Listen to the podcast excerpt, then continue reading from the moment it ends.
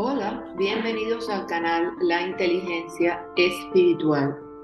Seguimos reflexionando sobre el tema de la renovación de nuestra mente por el Espíritu Santo. Para este estudio he realizado una revisión sistemática sintetizando las evidencias disponibles en estudios primarios, Biblias en diferentes versiones, Biblias de estudio, diccionarios y enciclopedias bíblicas que me han permitido sintetizar y realizar los estudios bíblicos con ayuda del Espíritu Santo que hace clara la verdad de la revelación escrita. En podcasts anteriores concluimos que el hombre es incapaz por sí mismo de penetrar en la realidad de la vida espiritual, realidad que difiere de las apariencias al alcance de los sentidos. Sin el auxilio del Dios que nos creó a su imagen y semejanza, no podremos entender la esencia del reino. Es solo por la iniciativa del mismo Creador que nos levanta el velo para descubrir lo que el hombre, limitado por su mente y más aún por el pecado, es incapaz de percibir y entender. La fe provoca en nuestra mente la capacidad de pensar y entender para recibir en nuestros corazones verdades que van más allá de la lógica y lo posible. El cambio, la transformación de la mente es una obra exclusiva del Espíritu Santo. Nosotros simplemente no podemos cambiarnos a nosotros mismos. Solo el Espíritu de Dios nos puede conformar a la, a la gloriosa imagen de Cristo. Reflexionemos hoy en estos pasajes bíblicos en Lucas 24, donde Jesús, resucitado, camino a Emaús, habla con sus discípulos y se dan dos acontecimientos importantes. Los ojos de los discípulos son abiertos y Jesús les abre el entendimiento para que entiendan las escrituras. Jesús les dice ante la torpeza y la insensatez que mostraron los discípulos por no poder reconocer que las escrituras anticiparon la necesidad de los sufrimientos del Mesías. Y les dice, repito, oh insensatos y tardos de corazón, para creer todo lo que los profetas han dicho. No era necesario que el Cristo padeciera estas cosas y que entrara en su gloria, Lucas 24, del 25 al 26. Mientras Jesús hablaba con los dos discípulos en el camino a Maús, sus corazones, es decir, sus mentes, ardían dentro de ellos, pero no fue sino hasta el momento en que les fueron abiertos los ojos que ellos le reconocieron Lucas 24 del 31 al 32. Entonces le fueron abiertos los ojos y le reconocieron, mas él se desapareció de su vista y se decían el uno al otro, ¿no ardía nuestro corazón en nosotros mientras nos hablaba en el camino y cuando nos abría las escrituras?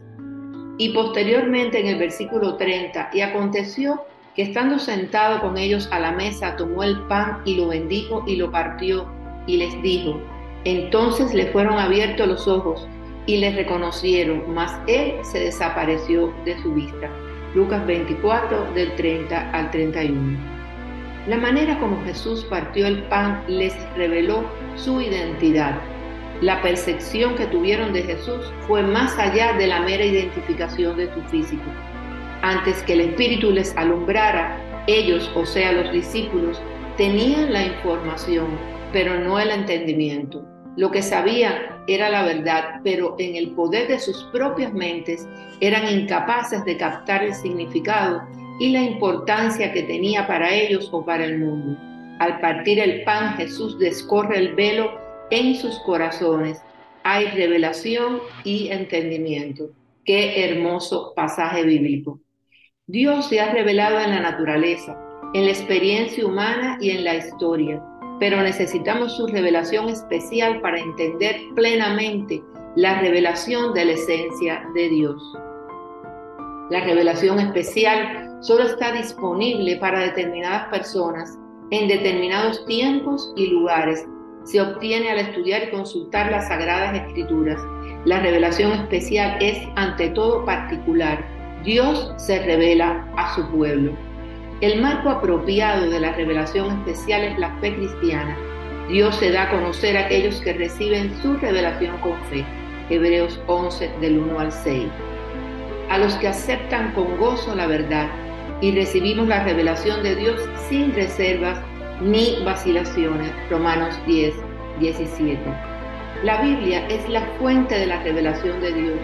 En la palabra escrita podemos identificar a Dios, conocer y comprender acerca de su promesa, su voluntad y su obra, y guiar a otros a Él. Pablo dijo que anunciaba el Evangelio no según hombre, pues yo ni lo recibí ni lo aprendí de hombre alguno, sino por revelación de Jesucristo. Gálatas 1:12. El espíritu de sabiduría y revelación es el Espíritu Santo soplando luz, entendimiento e inteligencia.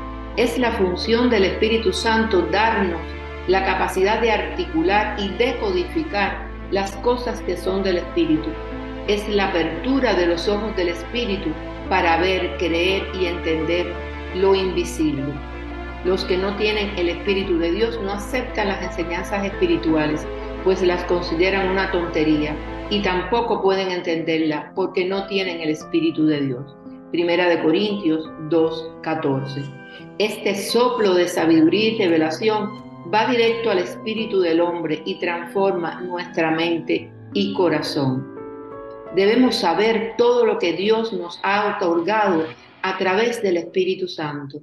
La sabiduría no de este mundo, sino la sabiduría de Dios, que es algo que desborda la capacidad de comprensión humana. El espíritu de sabiduría y de revelación es el espíritu que contiene el reino de Dios. No podemos acceder al reino si no es a través del espíritu de sabiduría y revelación. No hay ninguna coincidencia que Jesús dijera, yo soy la luz del mundo. Yo soy la luz del mundo. El que me sigue no andará en tinieblas, sino que tendrá la luz de la vida. Juan 8:12. También dijo, vosotros sois la luz del mundo. Una ciudad asentada sobre un monte no se puede esconder. Mateo 5:14. Jesús, el Rey de Reyes, es la luz del mundo. Su reino es un reino de luz.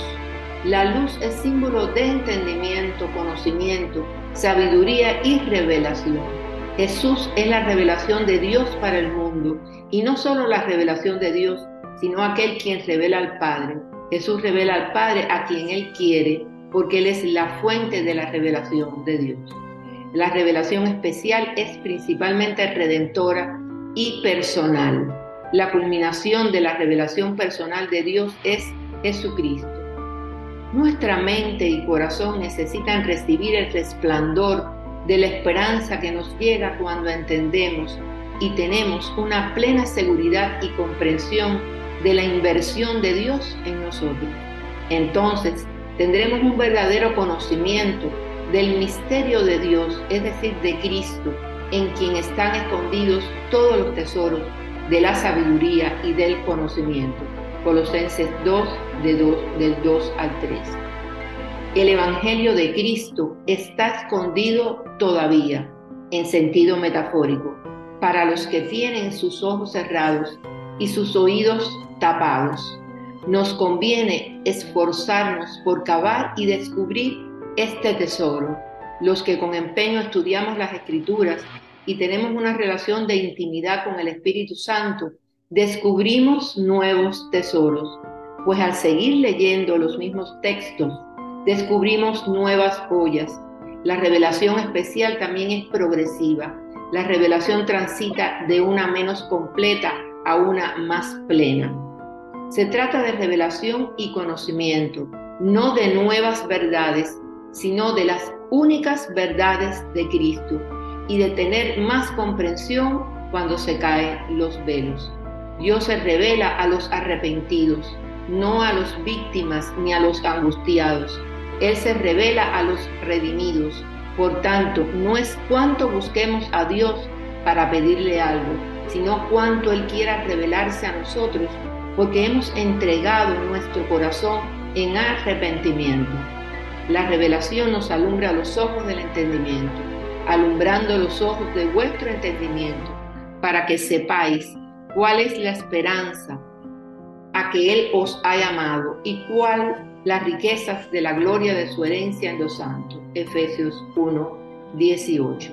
No debemos ser insensatos y tardos de corazón. No seamos insensatos y tardos de corazón.